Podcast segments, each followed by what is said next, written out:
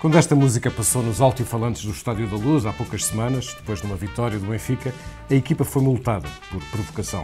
É um passo doble associado à tourada, um tema que, como sabemos, divide a sociedade e agora divide também o Partido Socialista. A Ministra da Cultura, Graça Fonseca, e o Senador Manuel Alegre, o Secretário-Geral do PS, António Costa, e o Presidente do PS, Carlos César. Uma diferença de opiniões ou um sintoma de uma clivagem maior? Uma questão fiscal ou uma questão civilizacional? Olá, seja bem-vindo à Comissão Política, o podcast de política do Expresso.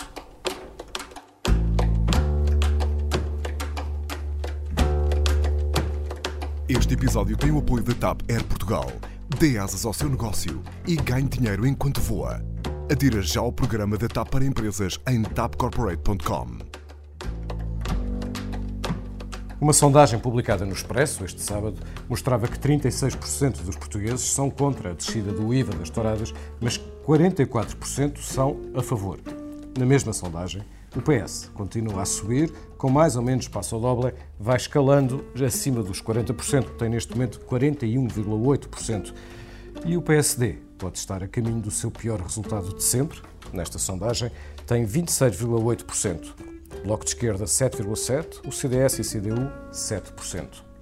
É possível que o próximo ano, em que haverá três eleições, seja mesmo uma tourada. Mas antes disso, ainda esta semana, visitará Portugal João Lourenço, o presidente de Angola, que este sábado, em entrevista ao Expresso, uma longa entrevista ao Expresso, anunciava não apenas os termos da sua viagem e da sua relação com Portugal, mas dizia também que tinha encontrado, ou que encontrou quando chegou ao poder em Angola, os cofres vazios. Chegou a revelar que estavam quase a sair do país 1,5 mil milhões de dólares a caminho de empresas fachada no exterior do país. E disse: são conhecidos os que traíram a pátria, tendo desafiado o seu antecessor, José Eduardo dos Santos, a denunciar aqueles que se serviram do banquete, ou seja, a denunciar corruptos. São estes os três temas que vamos analisar no episódio de hoje da Comissão Política. Comigo tenho o Henrique Monteiro, o ex-diretor do Expresso. Bom dia. Tenho o uh, João Vieira Pereira, diretor adjunto do Expresso. Olá, bom dia. E o Filipe Santos Costa, que comigo faz a dupla residente deste podcast. Olá. Eu sou o Pedro Santos Carreiro.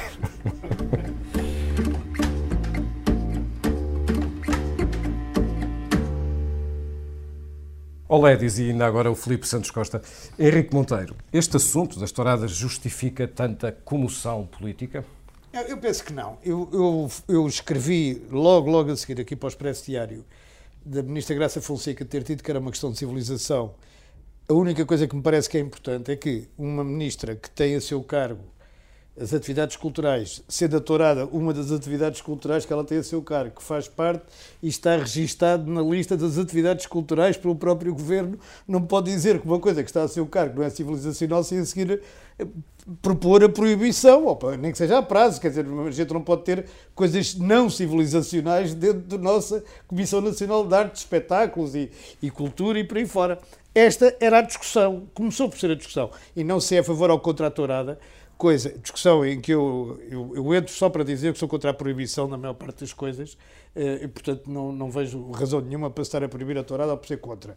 Eu não vou, não vejo, não, eu percebo que haja quem considere aquilo arte, mas eu, eu sinceramente, prefiro ver ópera ou, ou futebol de, no, no, do que ver tourada, não, não, não gosto. E, portanto, não me parece que isto valha tudo isto, mas isto mostra uma coisa e mostra uma coisa mais funda, e só aí é que poderia valer. É que há em Portugal, nomeadamente à esquerda, no Bloco e no PAN e, e, noutros, e dentro do PS, por, essa via, uma punção muito grande para transformar em virtude aquilo em que, que eles acreditam. O que é a negação da democracia. Porque a democracia é acreditar que ninguém é detentor da verdade e que a virtude pode estar em vários sítios, pode estar em vários campos, pode estar. Toda a gente tem a partilha, não é? E, e, vejo que há ali uma punção terrível, nomeadamente da autoridade moral, da superioridade moral, da, da questão moral, da nós somos melhor que eles, porque nós somos civilizados, e os outros, tipo Manuel Alegre, são uns cavernícolas e tal. Eu até posso concordar com o Manuel Alegre, em alguns aspectos, é um bocado cavernícola, mas não acho que seja questão para, para estar a chamar cavernícola ou Manuel Alegre. Nem para chamar eh, nomes à ministra, quer dizer eh, pura e simplesmente, ela foi infeliz. Não devia ter dito aquilo da civilização. Não é uma questão de gosto, é uma questão de civilização. Esse foi mas, o seu principal erro. Mas também é João Vera Pereira. Isto começa por ser uma questão fiscal. Isto é uma questão do Orçamento do Estado. Ou, ou seja, se um, o Governo queria ou não queria uh, incluir as touradas na descida do IVA para os espetáculos culturais, na descida do IVA para a taxa reduzida, que é uma taxa que existe para determinados, tipo, para determinados tipos de, de bens considerados uh, essenciais. Uh, no princípio estávamos a falar de impostos. Estamos, não, estávamos, isto, quer dizer, na baixa estamos a falar de, de impostos, começámos por falar disso. Eu sou completamente contra, quer dizer, agora na parte fiscal, a descida do IVA, uh, dos 13% para os 6%, não só para isto, mas para todas as atividades culturais.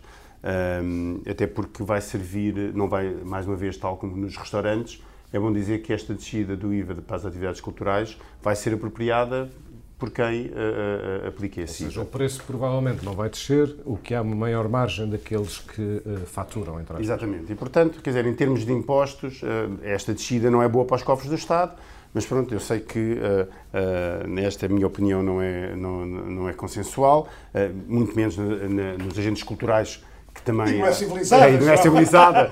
É exatamente o que eu ia dizer. João, nesta, João acabou nesta... de engrossar a fileira dos cavernícolas. Exatamente, sou um cavernícola, sou um cavernícola por, por achar que o IVA uh, não devia baixar para os 6%. Agora, relativamente ao que se passa, uh, só no IVA das touradas, quer dizer, estamos a falar de uma receita que nem sequer faz muito sentido. Um, estamos preocupados com, no, no bolo todo da descida dos 13% para os 6% sim, mas numa atividade em concreto, em termos de receitas, eh, estamos a falar de, de, de, de tostões dentro do, daquilo que é o Orçamento de Estado. Agora, em termos políticos, eh, está toda a gente a dizer e, que isto é um, um quase que uma fratura dentro do Partido Socialista, em que, eh, por um lado, o governo, por outro lado, uh, Carlos César e alguns deputados e, uh, e, algumas preocupações sobre o poder local, onde o PS uh, domina, muitas das câmaras onde a tourada é, é, é, rei. Mas a verdade é que eu não sei se isto. Ninguém. Ao princípio ainda se falava de encenação e hoje em dia já se deu por barato que não há encenação nenhuma, que há mesmo uma guerra entre o Carlos César e, e António Costa. Eu não sou assim tão. tão não sou tão crédulo relativamente à falta de, dessa combinação entre os dois, porque uh, se ela existe, é de facto magistral uh, esta situação e eu ponho a hipótese dela continuar a existir e ser uma maneira muito airosa de, de António Costa e do governo sair desta situação Nesse bastante caso, bem. uma espécie de polícia bom e de polícia mau que conseguiam internalizar a própria discussão, mostrando tolerância e abertura ao debate. É eu, acho eu, eu, eu, estou convencido que essa foi a ideia inicial, saiu-lhes foi furada devido ao, ao, devido ao, ao, mediatismo que esta questão, que é uma questão que não é tão importante assim, a descida concreta do IVA, saiu-lhes exatamente porque depois estamos a discutir civilização Uh, e, não estamos a, e não estamos a discutir, no fundo, uma descida de impostos. E, entretanto, em entrevista à TSF ao Diário Notícias, Manuel Alegre disse isto. Acho que há deputados do PSTM e do PAN. E Ou acho seja, que se é da agenda, se é da agenda política do PAN... do governo. Filipe Santos Costa, inevitavelmente a questão uh, politizou-se. Sim, a questão uh, politizou-se porque parte de uma, de, uma, de, uma, de uma iniciativa partidária, mas politizou-se sobretudo porque um, é um debate muito difuso porque não se percebe exatamente o que é que se está a debater. É que, na verdade, nem sequer as touradas estamos a debater. Estamos a debater as touradas à boleia do IVA. Um, repara, isto pode parecer um debate sobre cultura, pode parecer um debate sobre política orçamental, pode parecer um debate sobre política fiscal. Não é nada disto, nem sequer um debate sobre civilização. Isto é um debate completamente misturado, em que vem tudo. Às tantas, Manuel Alegre, para além daquilo que disse sobre o PAN, também, também uh, uh, vindo-se queixar de que o governo está a tentar condicionar a liberdade de quem gosta de touradas, por uma imposição do gosto, por ditadura do gosto, depois acaba a dizer, mas quem não gosta de touradas também não gosta de literatura nem de poesia. Portanto, por falar em ditadura do gosto, temos aqui um, temos aqui um, um, um, um exemplo bastante... Um exemplo ah, bastante... bastante, bastante feito grandes best-sellers, é preciso ver Mas repara, eh, é que o debate, não sendo sobre nenhuma destas coisas, nem sequer me parece que seja um debate que interessa assim a tanta gente. Interessa muito a algumas pessoas. Estás a falar de um debate entre falanges de ativistas os ativistas dos direitos dos animais e os uh, aficionados das touradas. E é isso que acaba por tornar o debate tão, tão aceso e tão incandescente, e com toda a gente que participa no debate pelo meio, sem estar necessariamente num destes lados. E é essa confusão que dificulta. Eu, eu acho interessante, como dizia o Henrique, um debate sobre as touradas. Até que, até que alguém proponha, suponho que o PAN já propôs isso, ainda só tem um deputado, o fim das touradas. Uh, uh, esse é um debate uh, transparente e que vale a pena ter.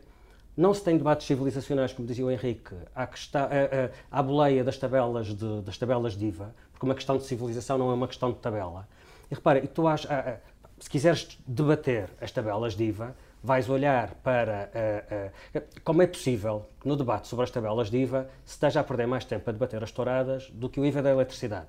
Foi um assunto importante no início deste debate e aparentemente, aparentemente já toda a gente esqueceu, ao ponto do Ministro do Ambiente dizer aquela botada inacreditável à Maria, à, à Maria Antonieta, se não têm pão como um brioche, se querem pagar menos eh, IVA de eletricidade, Reduz reduzam a potência. A potência. Quer dizer, é que, Vive mais escuro. Se, querem, se, querem, se, querem, se queremos falar das tabelas de IVA, eu, eu estava a consultar quais são os produtos que estão na, no, no, IVA reduzido de 6%, no IVA uh, intermédio de 13%. Como é possível que esteja a discutir a redução do IVA para as touradas de 13% para 6%, quando está na, na, na tabela intermédia dos 13% uh, o atum em lata, as sardinhas em lata, que são bens alimentares de primeira necessidade, que são bens não perecíveis. Olha, a minha casa consome-se imenso, sempre que eu vou ajudar o Banco Alimentar, dou esses bens, são essenciais, é uma indústria portuguesa importantíssima que, que, que renasceu. Isto é só um exemplo, mas também está nos 13% os, os, os, equipamentos para a captação de eh, energias alternativas, como os painéis solares, está nos 13%. Portugal precisa de reduzir a dependência energética. Não estamos a discutir a redução do, do, do IVA sobre os painéis solares de 13% para 6%, estamos a discutir as touradas. E depois também com isto não se está a discutir sequer a cultura. nem o orçamento da cultura, nem o papel da cultura, nem. Repara, é que se este é um debate orçamental cruzado com um debate de cultura, bom, então discuta-se o orçamento da cultura. Ainda esta segunda-feira houve uma manifestação no Rocio de agentes culturais, com a velha exigência de 1% do orçamento de Estado para a cultura. O orçamento de Estado dá à cultura 0,3%. Fora o que cativa. Fora o que cativa, exatamente. Não, é que eu posso falar disso. Para, uh, uh, no, uh, o, o, Orçamento de Estado dá, um, dá, dá 0,3% à cultura. Temos um Ministério da Cultura, uau, grande coisa, que vale menos do que muitos, muitas secretarias de Estado. Não temos e depois vemos, Cultura, temos um ministro. Uma temos ministra uma ministra da Cultura. E depois vemos, olha, domingo, querem falar de cultura, falem do Convento da Saudação em Montemoro Novo, que Sim. alberga há 16 anos um dos mais importantes projetos de artes performativas em Portugal, eh, lançado pelo coreógrafo Rui Horta, e abateu o teto de uma das salas principais do, do, do, do, Convento da Saudação. Querem falar de cultura, falem de cultura. Querem falar de tabela diva, falem de tabela diva. Querem discutir tourada, discutam tourada. Agora, esta misturada, isto não é nada. Isto é desviar as, as atenções daquilo que era importante discutir sobre orçamento, é desviar as atenções daquilo que era importante discutir sobre cultura e é colocar no pé errado uma discussão que vale a pena ter sobre touradas e como lidar com algo que, pelo que percebemos na, na, na sondagem informal que fizemos no início desta reunião, estamos aqui cinco pessoas quatro nunca foram sequer a uma praça de touros. A Joana Beleza foi obrigada porque a avó não lhe deu a hipótese dela não ir. Não, fui uma vez também. Ah, tu foste uma vez. Bom, estavas a esconder isso. Não, fui uma vez convidado porque disse que nunca tinha ido. E, então, e, não, e, e valeu por duas, foi a primeira e a última. Foi, exatamente. Para, mas eu, eu, eu, eu, eu até percebo o critério estético, eu até percebo, eu percebo isso tudo uma vez que aquele espetáculo depende de causar sofrimento a um animal, isso para mim chega-me. Também percebo a tradição, percebo isso tudo e percebo que se se decidir proibir, se estão a alienar elementos uh, uh, sociais, tradicionais de muitas comunidades portuguesas. Percebo isso tudo. É essa cegueira a, a sentimentos e a pulsões uh, comunitárias depois, olha, isso aconteceu, por exemplo, nos Estados Unidos, gente que sentiu que já não era representada, que era maltratada nos seus, nas suas tradições, e depois isso deu uma... Pronto, é isto que faz os Trumps. Agora, deixa-me só, deixa só concluir. Exatamente, é que não é nada disso que estamos a discutir. Não se está a discutir cultura, não se está a discutir orçamento e não se está a discutir tourada. Não acha que isto seja, tenha sido para, para não se discutir o orçamento? Também não, também não eu, vou nessa tese. Não, não, não, eu acho que isto fugiu da mão do PS. Lançaram o problema e fugiu da mão deles. Exato. Há aqui uma coisa só que, que, que ele disse que é importante, que o Filipe disse que é, que é importante. Não, Houve uma que ele disse que é importante e depois houve outras que eram muito importantes. Eu só me vou centrar no importante, porque as outras não têm discussão, são axiomas totais.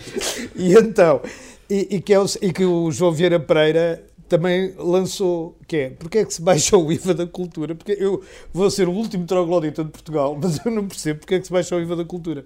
Eu acho que o problema não é baixar o IVA da cultura, o problema é da dotação orçamental que se faz para a cultura. Porque quem consome bens culturais, como teatro, obra, não sei quantos e tal, pode bem pagar os 13%, ou até mais. O problema não é esse, o problema é que de, uh, subsídios, que, que, há coisas como se sabe, a ópera não vive sem subsídio. A, a ópera, quanto mais representação, mais prejuízo dá. E, portanto, é impossível ela viver sem subsídio do Estado. Mas vamos, se calhar, há outros aspectos da, do mundo cultural. Os escritores não precisam de subsídios, em princípio, nem, nem os pintores. Mas Porquê é que se baixa o IVA? Quem compra um quadro tem dinheiro para pagar 23% e não é por isso que o deixa de comprar de ou não comprar. O atum em lata é muito pior. E com esta agravante é que o atum, para ser metido numa lata, sofre mais que o touro numa tourada. Porque se vocês virem uma chamada almadraba, que é uma... Tu sabes o que é, que é, que é lá do Algarve, não é? Tu és meio algarvio. Que é, que é uma armação para apanhar atum.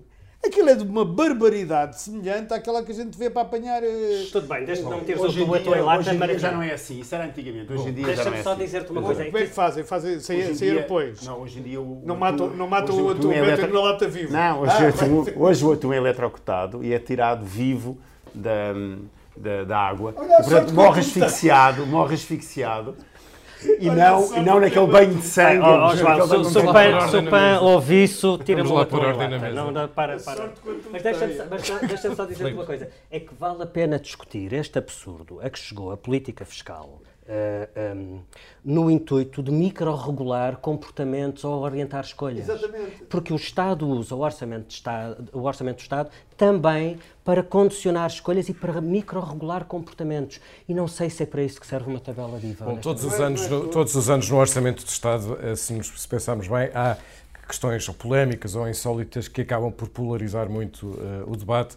Lembro-me, aliás, de várias no IVA, o IVA do leite com chocolate, o IVA das fraldas. Uh, houve ao longo dos anos vários desses casos, mas na verdade as questões que estão em aberto do ponto de vista fiscal um, ehm, e, que se, e que se, do ponto de vista fiscal e das dotações orçamentais, incluem coisas como uh, os professores, coisa, co, coisas como as pensões, coisa, coisas como o, o aumento dos funcionários uh, públicos e esses são uh, temas que têm depois impacto eleitoral, além do mais, e há eleições no próximo ano. Ora, precisamente isso faz-me passar para o, o tema seguinte, que é o da sondagem, que um, o Expresso publicou uh, este sábado e que mostra que o PS continua a subir e que o PSD continua um, a descer. Filipe Santos Costa, que leitura é que tu fazes, enfim, não, não especificamente desta sondagem, mas da tendência que ao longo dos, dos últimos meses as várias sondagens vão mostrando um, a caminho do ano eleitoral? Sim, é mais interessante olhar para a tendência do que para as subidas de décimas uh, barómetro após barómetro. E a tendência que vemos é que o PS consolida acima dos 40% e o PSD consolida abaixo dos 30% e está a acentuar a queda. O que isto significa neste momento é que a diferença entre o PS e o PSD é de 15 pontos. E vale a pena lembrar que há um ano, depois da derrota colossal do PSD nas autárquicas e que, aliás, levou Pedro Passos Coelho a sair da liderança do partido, a diferença entre os dois partidos era de pouco mais de 11%. Neste momento, com uma nova liderança, o PSD está 15 pontos atrás do PS. Um, o que é que isto significa olhando para 2019? A primeira disclaimer, falta um ano, pode acontecer muita coisa. Ok, com os dados que temos hoje, olhando para daqui a um ano. Isto traz boas e más notícias para o PS, só traz más notícias para o PSD. Para o PS, a boa notícia é que está próximo da maioria absoluta, 41,8%. A má notícia é que ainda falta mais do que um danoninho para lá chegar, eh, porque o PS precisa de mais 3 ou 4 pontos. E, apesar da consolidação acima dos 40%, não, não se está a ver um crescimento de modo a poder lá chegar de forma sustentada ou previsível. E repara, Duas, os dois melhores resultados do PS foram com Guterres em 99 e com Sócrates em 2005. Em 99, Guterres, quando conseguiu 115 deputados, ficou 115, 115, o PS teve 44%. Uh, neste momento, repito, está nos quase 42%. Em 2005, Sócrates conseguiu 121 deputados e teve 45%. Repara, 44% num ano, 115 deputados. 45% eh, no outro ano, 121. O que é que explica esta, esta diferença tão grande por um ponto percentual? A diferença do primeiro para o segundo. Quanto maior for a diferença com que ganha o vencedor em relação, ao segundo classificado, maior a probabilidade de conseguir eleger mais deputados e chegar à maioria absoluta. no ano de Guterres, a diferença do, do PS para o PSD foi de menos 10%, 9,6%. No ano de Sócrates, a diferença foi de 16%. Neste momento, a diferença está nos 15%. Um resultado como este, mantendo-se uma diferença deste nível, se o PS consegue chegar aos 44, tem uma probabilidade muito grande de conseguir uma maioria absoluta. Pronto. Esta, é, há, há, há, outra, há outro ponto importante para, para o PS, que é, hum, tendo, hum, tendo consolidado acima dos 40, o PS, no nosso barómetro, está desde junho de 2017, portanto há mais de um ano, acima dos 40%, e não baixou dessa fasquia nem com os fogos do ano passado nem com tancos, nem com a polémica da PGR, nem com as tensões na geringonça todas as semanas, nem com os protestos dos professores, nada. O PS oscila, mas não baixa dos 40. A má notícia, o tal danoninho que falta para a maioria absoluta, significa o seguinte, é que se o PS só consegue maioria absoluta e governa sozinho, encantado da vida, se não conseguir, basta-lhe um parceiro para fazer maioria absoluta. Estranhamente isso é um problema porque uma coisa é fazer uma geringonça em que o PCP e o Bloco estão obrigados, para garantir uma maioria de esquerda, a estar dentro da solução. Se bastar só um, não entrando um, não vai querer entrar o outro. Ou seja, é muito mais difícil ao PS conseguir uma maioria estável se ficar mais longe da maioria absoluta do que aquilo, do que o nível em que está agora. E isto é de facto um problema. O Bloco já disse que está disponível para ser governo, mas alguém acredita que se o PCP ficar fora, o Bloco entra? não, nada disso parece provável. A geringonça existiu por necessidade. Tinham que estar os três na solução para conseguirem fazer uma maioria absoluta. Se não são necessários os três, é tudo muito mais difícil. PSD, só há mais notícias. Este é o valor mais baixo do PSD no nosso barómetro desde as legislativas de 2015. Desde que Passos ficou à frente do PS, mas perdeu o governo, nunca o PSD teve um, uma indicação tão baixa de votos como nesta, nesta sondagem. E Rui Rio está até abaixo da intenção de voto que o PSD tinha no mês de janeiro deste ano, que foi o último mês, foi o mês em que Rui Rio foi eleito, o último mês de passos como, como, líder, do, como líder do PSD. Isto não é uma responsabilidade do Rui Rio. Desde janeiro de 2017 que o PSD está no nosso barómetro abaixo dos 30%. A questão é que Passos Coelho tinha um desgaste enorme dos quatro anos do governo sob resgate, um desgaste ainda maior dos dois anos em que ganhou as eleições, mas ficou fora do governo e nunca conseguiu ter um discurso para isso, nunca conseguiu adaptar-se a essa circunstância, e supostamente Rui Rio, um líder novo, conseguiria inverter essa tendência e não conseguiu. Um, e repara, Rui Rio, tem, uh, Rui Rio percebe o que está a passar. Uh, há, uma, há uma narrativa clara da direção do PSD dizer o problema são as questiúnculas internas nós não estamos a conseguir passar a nossa mensagem porque há muito ruído da oposição interna do PSD. Mas repara. Nós, nós este sábado, eh, no Expresso, publicávamos também uma, uma notícia um, ehm, revelando conversas uh, à porta fechada, portanto, em, em, em, reuniões do PSD, onde o Rui Rio uh, já está a argumentar precisamente isso, que as guerras internas uh, estão a prejudicar o PSD e que assim não vamos lá. Há aqui uma coisa muito clara. Rui Rio já percebeu que vai ter um mau resultado e está a preparar o discurso para esse mau resultado. Repara, nada disto é muito plausível. Então, se o PS mal oscila com incêndios que matam mais de uma centena de pessoas, o PSD é fortemente abalado por causa do, do, do Feliciano Barreiras Duarte. O PS mal oscila por causa das trapalhadas do governo com tancos e o PSD cai nas sondagens por causa do caso do José Silvano. Isto só revela uma fragilidade absoluta do PSD, porque um partido que tenha uma alternativa consolidada, um líder credível, não perde tanto, não, não, não, vai, não, vai, ser, não, vai, não vai continuando nesta, nesta erosão, persiste. Então, se o PS persiste com tantas dificuldades, porquê é que o PSD não consegue aguentar-se é uma... com, estas polémicas. Mas deixa-me só uh, uh, uh, referir a questão que tu, que tu citaste da notícia sobre o que Rui Rio disse nessa reunião. Rui Rio, às tantas, segundo a notícia que publicámos no Expresso, avisa numa reunião à porta fechada com militantes da, da, Distrital de Lisboa que se continuar este clima de guerra civil, o PSD pode correr o risco de se tornar, eh, de ter um resultado no ano que vem eh, na casa daquilo que aconteceu nas autárquicas em Lisboa e no Porto. Estamos a falar de resultados de 10 e de 11%. Então vale a pena perceber não, aquilo, não o risco que o PSD corre, mas aquilo que já é a situação segundo este barómetro da Eurosondagem. É que se tu fores ver o barómetro da Eurosondagem, por, a distribuição de votos por regiões, da intenção de voto por regiões. O PSD, neste momento, a intenção de voto do PSD na área metropolitana do Porto é 16,8%. A intenção de voto do PSD na área metropolitana de Lisboa é 12%. 12% na área metropolitana de Lisboa, 16% na área metropolitana do Porto. É aqui que estão os distritos que decidem eleições. Rui Rio não está a falar da consequência que o PSD sofrerá por causa dos opositores internos. Está a falar da situação que já sabe que é a realidade de hoje do PSD. Mas só dizer uma coisa muito rápida. Sim, João. A, a análise do Filipe é brilhante, não tenho nada a acrescentar. Só uma, uma coisa. Eu não percebo, é, perante oh. isto tudo... O Filipe hoje sai Perante isto tudo, uh, eu não só não percebo uma coisa, é como é que o PS ainda não tem maioria absoluta. Não consigo perceber. Claro, seja, essa é a má notícia. Eu, não consigo, não, é má, eu, eu, sinceramente preferia uma solução, deve ser das poucas pessoas, mas preferia uma solução de maioria absoluta do Partido Socialista para, para as próximas eleições que uma repetição do, do, de uma geringonça. Contudo, não, contudo, não, eu, como a parte das pessoas que eu falo, quando eu falo em maioria absoluta do PS... Pessoas, do teu posicionamento do político... Pronto, então se calhar é isso. a dizer isso. Exatamente.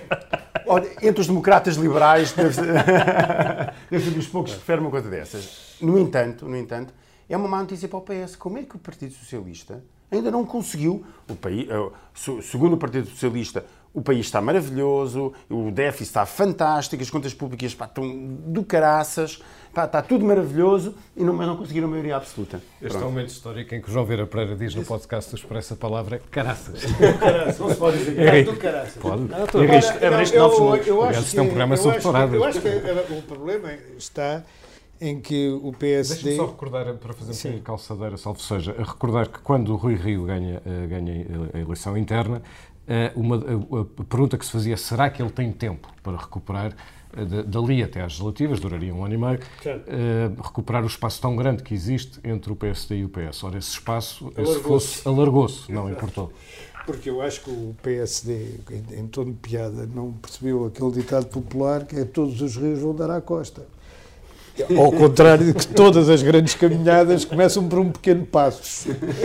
E o problema, o problema está, quer dizer, fizeram uma crítica, fizeram uma, uma troca que, se fosse uma troca de carro, a gente dizia, olha, tem um carro mesmo assim, que estava a um chasso, mas saiu-me um chasso ainda pior. E o, eu acho que o Rui só tem feito as neiras. Palavra de honra, só tem feito as neiras. Quer dizer, eu não me lembro de nada que o Rui Rio tenha feito, nem no plano ético, que era, que era enfim, a grande esperança do, do, do Rui Rio, nem no plano ético, nem no plano político, nem no plano moral, nem, em plano nenhum. No plano comunicacional é um desastre. Não, tenho, não me lembro de nada que ele tenha feito. E por isso eu partilho da perplexidade do João como é que o PS ainda não está na maioria absoluta. Mas tenho uma resposta. É porque eles fizeram a geringonça. E o problema é que eles deram confiança demais à esquerda, a quem agora tem que ganhar votos, porque eles ao PSD já podem ganhar poucos votos. Porque o PSD já perdeu tantos, tantos, tantos, que já está só com os fiéis defuntos. Os fiéis defuntos é aquilo que eu considero os que votam sempre. É que para aqueles 23% ou 24% do PS, que sejam o PS, se for liderado pelo Kim Il-sung ou por outro gajo qualquer, também votam. Não interessa. Não é? E o PSD, como um grande partido do sistema, tem os seus fiéis defuntos. Isto até é haver uma implosão do sistema partidário, que também pode haver, com as alianças e com os não sei quantos e, e tal. Atenção, e, se o PSD de facto tiver esse descalabro, vais ter uma implosão vai, do sistema implosão, partidário. Claro. Mas enquanto não houver essa implosão, há os fiéis fundos. Portanto, o PS ou o PSD já não consegue ir buscar muito mais. Há aquele eleitorado central e centro-direita, centro-esquerda, que podia votar um bocadinho no PSD, vai buscar muito poucos. O que ele não consegue é ir buscar ao Bloco de Esquerda nem ao Partido Comunista. Porquê? Porque o Partido Comunista e o Bloco de Esquerda dizem, e com alguma razão, que algumas das conquistas que este governo fez foi graças a eles. Sem nós isto seria, Sem uma, nós, desgraça. Isto seria uma desgraça. Era o PS igual ao PSD, como é costume. Exatamente. E, portanto, como eles não conseguem ir buscar à esquerda porque estão aliados a eles, o que é que o Costa faz? Faz o, o, o, máximo possível por fazer provocações à esquerda a ver se eles largam. Mas eles, claro, não deslargam, como dizia o outro, porque estão muito encostadinhos ao poder. Inclusive no IVA das touradas. Inclusive no IVA das touradas. e inclusive, e inclusive era outra coisa fantástica, é que no, na convenção do, não sei se como chama-se convenção do Bloco de Esquerda, hum, já se falava em nomes para o governo. E ainda no outro dia eh, estive a ver eh, os currículos das pessoas com que se fala para o governo e têm todos um currículo absolutamente fantástico. Começaram na política com 18 anos e lá se mantêm com 34, e 35, e 36 e 37. Portanto, não se conhecendo qualquer vivência clara do, de, na, na, na, vida, porque aquilo é política pura. Acho não... que o currículo do Dr. Costa não é muito diferente disso. O currículo do Dr. Costa não é muito diferente, mas o Dr. Costa é um, mas o resto do governo, convenhamos, quer dizer, o, se a gente for para o Cisa Vieira é diferente. Sim, bom, o Vieira da Silva é diferente, quer dizer, há muita gente ali que é diferente, não é? A Ministra da Justiça, o, é verdade. quer dizer, há ali gente que tem vida própria, digamos, seja empresarial, seja no Estado, seja no, seja onde for, na Justiça, seja o Ministro da Saúde, o, anterior e a atual, quer dizer, são, são pessoas que, que, tinham vida. Agora, e, e, e, portanto, o Niquinho que falta ao PS, eu estou de acordo com o Filipe, o Niquinho que falta ao PS parece pouco, é mas muito, é muito. É imenso. Mas é imenso. E sendo imenso, o Partido Socialista só vai ter uma, uma, uma hipótese, que é governar com minoria, como fez o Guterres. E governar com minoria. Ou tentar governar com o Dr. Rio.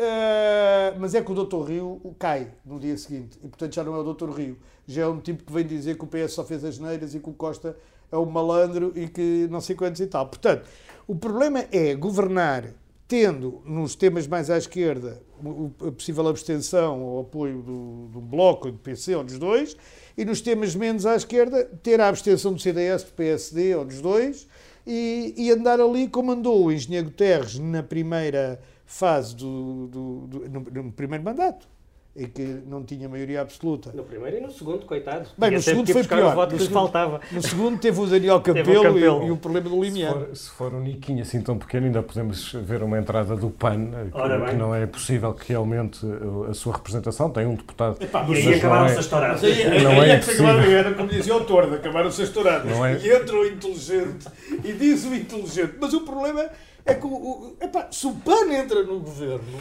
o Manuel Alegre sai, pá. Isso é uma perda para o Partido Socialista, pá. Quer dizer que é, uma, pá, é, o, é, o, é o fim daquilo, da, da, história do Partido Socialista, não é? Bom, o fim, no princípio, que temos esta semana é uma visita de Estado uh, importante.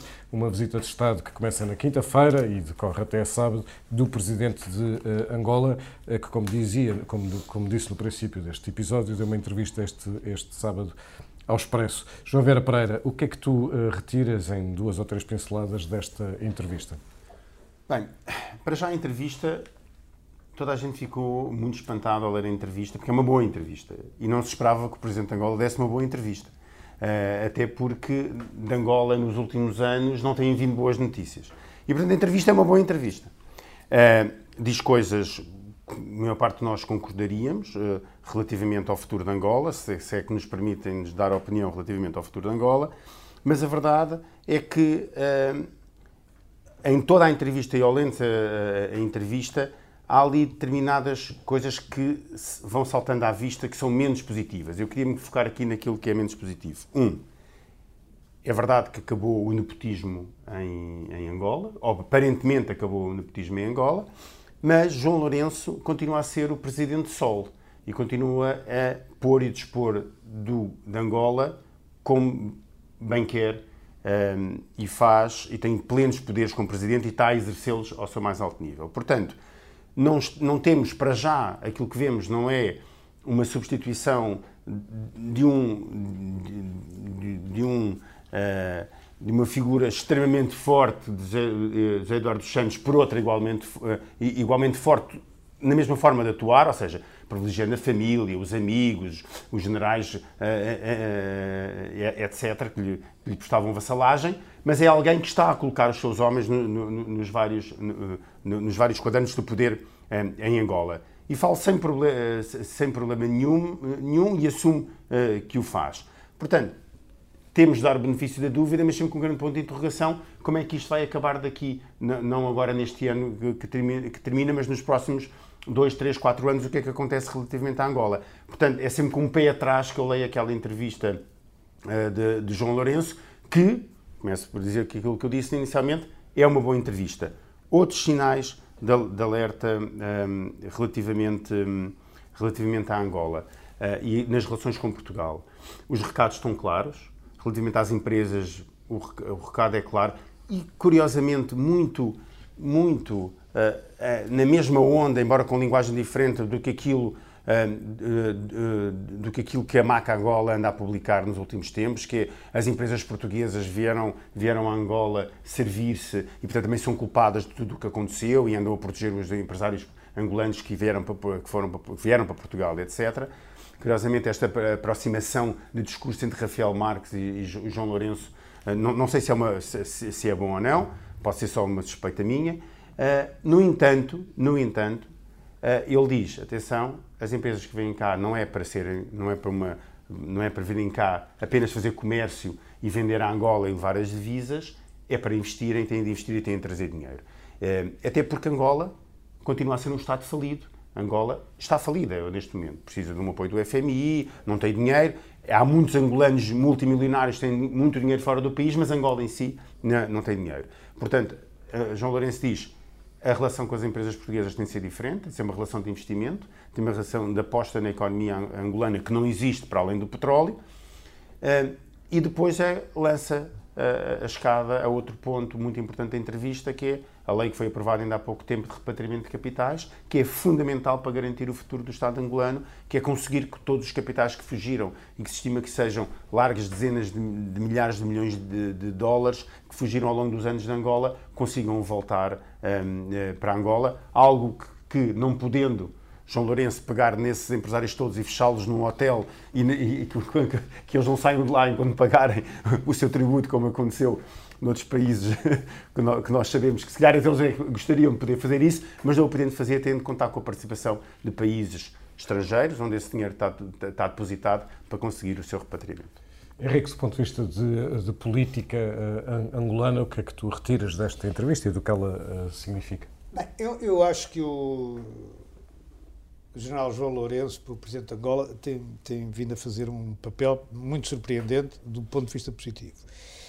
É, isto para mim tem outro significado, porque eu tive durante anos impedido de entrar em Angola, desde 1992. Fui a Angola muitas vezes, cobri a guerra de Angola entre a UNITA e o MPLA, fui ameaçado de morte pelos dois lados, portanto sou uma pessoa um sobrevivente, digamos. Mas eh, eu acho que neste momento há condições para nós podermos começar a falar com Angola de uma forma normal. E, e também uma forma normal de falar com Angola é como ele diz. Porque eu nunca vi tanta exploração de Angola, penso que no tempo colonial não conheci, mas nunca vi tanta exploração de Angola como as, as chamadas, os chamados cooperantes na altura da década de 80. Iam lá sacar o máximo podiam de dinheiro e voltavam, eram todos, estavam todos bem na vida com a cooperação. E depois, quando acabou a época dos cooperantes, com a queda do muro de Berlim e tal, e começou a haver relações com as empresas portuguesas e mais não sei quantos, as empresas portuguesas de facto queriam ir lá sacar. Achavam aquilo que era uma oportunidade de ir lá sacar umas massas. E, e, de facto, as relações internacionais sólidas não se podem basear. Eu ponho aí uma empresa, saco o máximo possível, faço três estradas, mais duas escolas e, um, e um, uma urbanização mais ou menos de luxo, meto o dinheiro cá em Portugal e, e adeus rapazes, quando precisarem de mais construtores e coisas assim, venham cá. Mas Ora, cá. é muito diferente que muitas, muitas empresas de outros países fizeram em Portugal. Pois não, não mas é, eu estou a dizer é que... Isso é normal das relações entre países. Eu não, estou a dizer, eu não estou a dizer, mas não se constroem relações claro de, de, de, de grande confiança entre dois países desta maneira. É preciso haver investimento, é preciso haver investimento cruzado, que Portugal não pode ser como foi uma porta de receptora de dinheiro roubado à Angola pelos próprios angolanos e algum pelos próprios portugueses e, portanto, eu acho que aí é, é, essas coisas que o, que o, que o João Lourenço diz fazem algum sentido. Quer dizer, pode ser que ele esteja uh, a pensar em coisas piores do que isto, não sei, não, não estou na cabeça dele. Mas fazem algum sentido. E faz algum sentido Portugal olhar para Angola como um país que está a entrar no eixo da normalização e não como uma exceção. Esperemos. esperemos. E, e, sim, esperemos. Eu também não tenho, quer dizer, faz sentido começar a olhar assim até ao primeiro sinal contrário que seja dado, como é óbvio. E nós estamos todos a fazer fisgas para que... E a gente faz fisgas para, para, que funcionar bem, como é, também como é óbvio, Exato. porque Angola, eh, o Stephen Zweig escreveu em, em 1941 que o Brasil é um país de futuro, e é o único livro de título que é sempre verdade, não é? Porque o Brasil é um país de futuro. Angola também é um país de futuro e também continua a ser verdade. Mas Angola Angola tem condições, tem muitas condições, desde logo desde a riqueza própria de Angola, não é? Do, do, do subsolo, do petróleo, dos diamantes, do, do mercúrio, pá, sei lá, tem água, tudo, a água tem terra, tudo, tudo. Do, do, do, peixe, pá, aquilo tem tudo, da agricultura, aquilo tem tudo. É um país fabuloso e eh, de, de, de riqueza, onde, onde que se pode desenvolver, que pode criar uma classe média, coisa que nunca se preocupou muito em fazer, não é? E onde Portugal pode ajudar muito nisso. Eh, e, e espero que é o que vá acontecer. Portanto, a primeira palavra, de, e, e, depois desta entrevista e com a visita de, do João Lourenço, de 24 a 26, 22 eu acho. A 24. 22 a 24, exatamente. Foram vocês que me enganaram, porque eu disse 22 a 24 e alguém disse 24 a 26 e agora fui atrás. Mas de qualquer modo. Assim? Sou assim, sou um seguidista. sou um seguidista. É, de qualquer modo, acho que, enfim, pronto, vamos numa palavra positivo. Vamos e vamos ver, como, corre, corre mas é, eu acho numa que é palavra positivo. positivo. Agora é preciso Marcos Mendes a falar. Numa palavra positiva. Epá, isso também Bom, uma palavra que eu quero dizer sobre isto é que. Uma palavra que eu quero dizer sobre isto, sem que me entendam mal, nem venham depois dizer que não sei quantos e tal e dando aos braços. Doutor Marcos Mendes, boa tarde. Não leva Bom, mal. E assim chegamos ao que não nos sai da cabeça.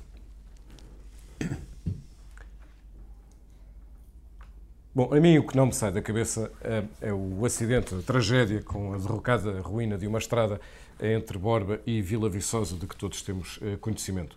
Um, nós genericamente falamos quando acontecem estas coisas, felizmente, raramente, infelizmente, ocasionalmente, que, há falhas de Estado, no sentido em que não é garantida a proteção dos cidadãos. Mas quando, neste caso, começa uh, a ter mais informação, rapid, rapidamente se percebe que estamos a falar de uma estrada que um, há 12 anos já tinha estudos um, do INETI sobre fissuras uh, na jazida e há 4 anos tinha estudos da Universidade de Évora e do Instituto Superior Técnico da Universidade de Lisboa, sinalizando a estrada como sendo de risco.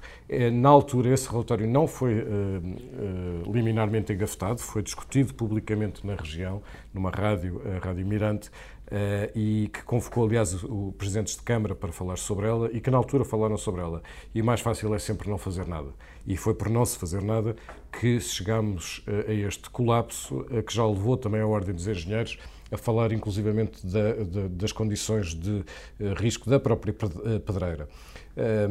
E espero que não só se consiga perceber exatamente o que aconteceu neste caso e, portanto, não ficar pela generalização das falhas de Estado, eh, mas espero também que neste momento já todos os presidentes de Câmara estejam a abrir as suas gavetas para ver eh, nas estradas locais quais estão sinalizadas, quais devem ser interrompidas e quais devem ser intervencionadas. Ficar sempre tudo eh, deixando para os outros, depois um dia acontece o que aconteceu.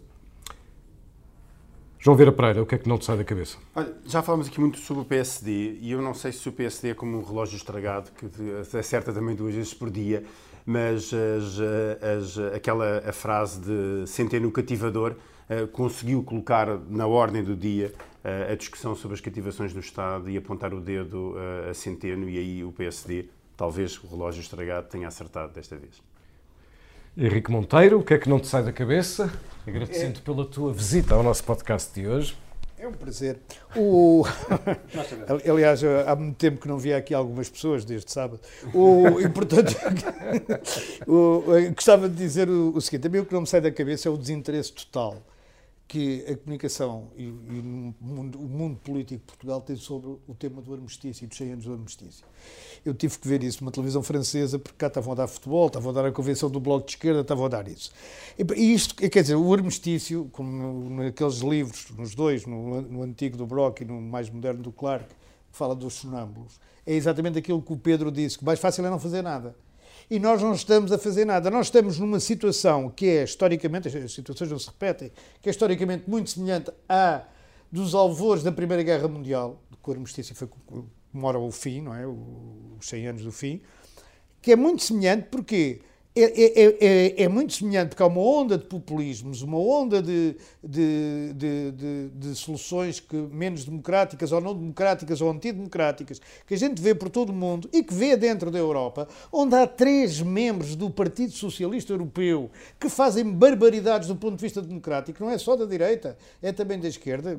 Para quem não souber, é Malta, Chipre e falta-me agora um, é a, a Eslováquia. Eh, a Eslováquia, que é do grupo de Visegrad com com países eh, liderados pelo Partido Popular Europeu e que são todos contra os imigrantes.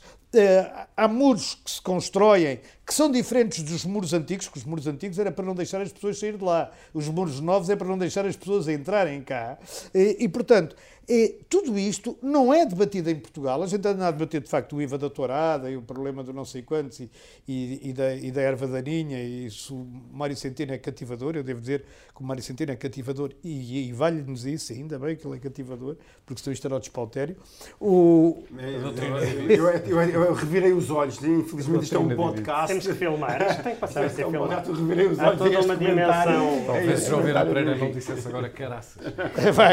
Mas é verdade, quer dizer, eu acho, eu acho que a cativação, a cativação tem sido utilizada como arma, mas ainda bem, quer dizer, porque se fosse essa, essa arma do, do Centeno, isto tinha sido um despautério total. Mas eu, pronto, passemos à frente. Portanto, faz-me confusão, faz-me confusão, mesmo achando que em Portugal esse fenómeno nunca vai acontecer, é falso. Esse fenómeno vai acontecer em Portugal com o atraso normal com que as coisas acontecem em Portugal. O fenómeno do populismo. E já está a acontecer. O PAN não é outra coisa. O Bloco de Esquerda não é outra coisa. A, a, gente vê coisas na direita, tanto no PSD como no CDS, que não são outra coisa senão populismo do mais barato. Para não falar do PS, que também tem, tem, tem muitas. E, portanto, nós estamos aqui numa situação, que é uma situação mesmo no fio da navalha, com o Brexit, com a Europa a poder desfazer-se, com a Merkel a desaparecer, que foi a pessoa que segurou a Europa, e não debatemos nada disto, mantemos-nos completamente à margem destas coisas, como se isto não fosse nada connosco. Pronto, além disso, fomos beligerantes na Primeira Guerra e celebramos com oito dias de antecedência, não sei porquê, mas enfim, esta é outra história. Filipe, depois disto, se calhar os não te sai da cabeça é o Henrique Monteiro. Pois vai ser difícil. Bom, num grande esforço, uh, aproveito que o Henrique falou do centenário do armistício, até porque aquilo de que eu quero falar é, é, toda uma sequência de tweets do, do presidente Donald Trump que começou quando ele esteve em Paris para celebrar o, o, armistício, e ele, aproveitando o centenário do armistício, uh, atacou a França, é uma coisa bastante apropriada, e, e, veio a lembrar num tweet, aliás, absolutamente elegante, que a França já estava a aprender a falar alemão quando os Estados Unidos os, uh, a salvaram na, na Segunda Guerra Mundial. Um, e, e, os últimos 10 dias foi uma sequência de tweets absolutamente loucos, de, mais concentrado do que é hábito eh, de Donald Trump. Houve-se, depois houve estes fogos terríveis na Califórnia e ele escreve uma série de tweets um, a culpar as autoridades florestais por fogos que não são atribuíveis à política florestal, isso é que é interessante, mas a ignorância de Trump nunca o travou. Um, continua a negar as alterações climáticas, apesar de, das evidências. Um dos tweets mais recentes sobre os fogos, ele tenta dar lições sobre como combater fogos com o exemplo dos finlandeses, porque, pelos vistos, quando ele esteve em Paris, uh, trocou umas palavras com o presidente da Finlândia e ele lhe explicou como é que um, eles lá combatiam, uh, combatiam os fogos florestais. Na verdade, é com um sistema de alertas rápidos, com um primeiro ataque muito eficiente e com ordenamento florestal e muitas estradas corta-fogo, e dessa informação toda, Trump reteve que eles usavam ancinhos para limpar a floresta. E, e isto é tão divertido que uh, usar um ancinho, em inglês, o verbo é to rake.